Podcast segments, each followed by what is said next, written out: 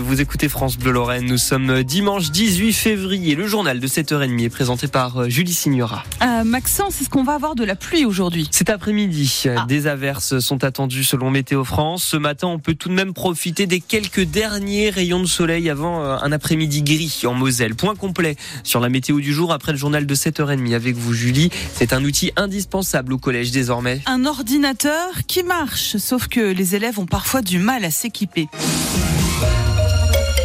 Alors l'association mosellane PC Solidaire récupère des ordinateurs qui ont déjà servi, elle les remet en état et les donne aux élèves qui en ont besoin. Elle a ainsi fait don d'une cinquantaine d'ordinateurs fixes aux élèves du 6e du collège Paul Valéry de Metz-Borny hier, des ordis, mais aussi des claviers, des souris, des casques, des clés Wi-Fi.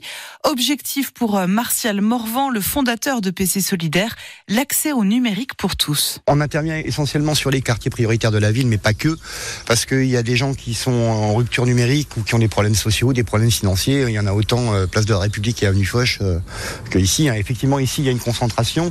Nous, en fait, le collège nous permet de les identifier facilement, puisque les élèves qui vont être euh, pourvus d'ordinateurs sont boursiers niveau 1, niveau 2 ou niveau 3.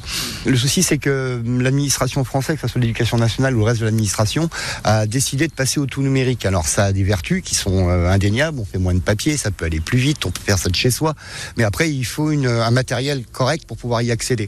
On a eu des collèges où c'était un peu particulier, où il y a même une proviseure qui nous dit un jour, mais il y a des enfants qui sont en sixième, là, ils ont encore jamais touché un clavier de leur vie. Donc ils savent pas comment c'est fait un clavier, ils savent pas sur quelle touche appuyer pour faire une majuscule. C'est assez affolant dans le monde dans lequel on est, où ils ont un téléphone portable en plus, mais un ordinateur, ils savent pas s'en servir. Et l'an dernier, l'association PC Solidaire a donné environ 600 ordinateurs à des collégiens et des seniors aussi. Reportage de Bradley de Souza à retrouver en images sur francebleu.fr.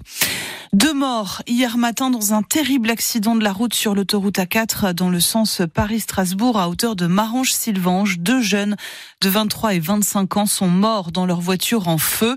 Les deux autres passagers ont pu sortir de l'habitacle mais sont grièvement blessés.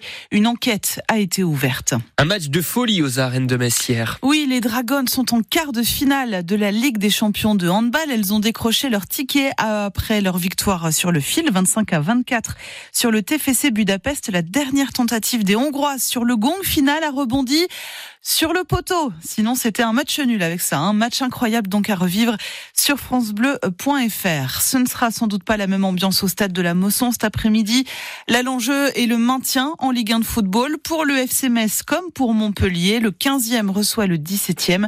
Et oui, les Grenats sont relégables depuis le week-end dernier. Rendez-vous dès 14h30 sur France Bleu Lorraine pour vivre cette rencontre avec Thomas Jean-Georges et Thomas Lavaux. Au programme également de cette 22e journée, Strasbourg reçoit Lorient à 13h, puis Rennes, Clermont et Monaco-Toulouse en même temps que le FC Metz. À 17h, Reims accueille Lens et ce soir, Marseille joue à Brest. Hier soir, le PSG a battu Nantes 2-0 et Lille a disposé du Havre. Victoire 3-0. L'or pour la France au relais féminin de biathlon aux mondiaux qui se disputent en ce moment en République tchèque. Les hommes aussi rapportent une médaille, mais de bronze également dans l'épreuve du relais. C'est le week-end et c'est un moment privilégié pour tenter sa chance. En tout cas, c'est le samedi et le dimanche que la FDJ enregistre ses plus grosses ventes au grattage, au tirage, au pari.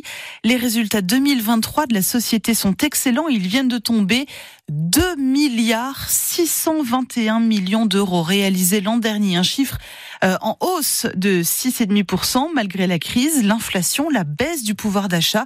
Les Français continuent donc de jouer, Agnès Soubiran. Et ils sont même de plus en plus nombreux à avoir joué au moins une fois l'an dernier. 27 millions de personnes, en moyenne 5 euros par semaine.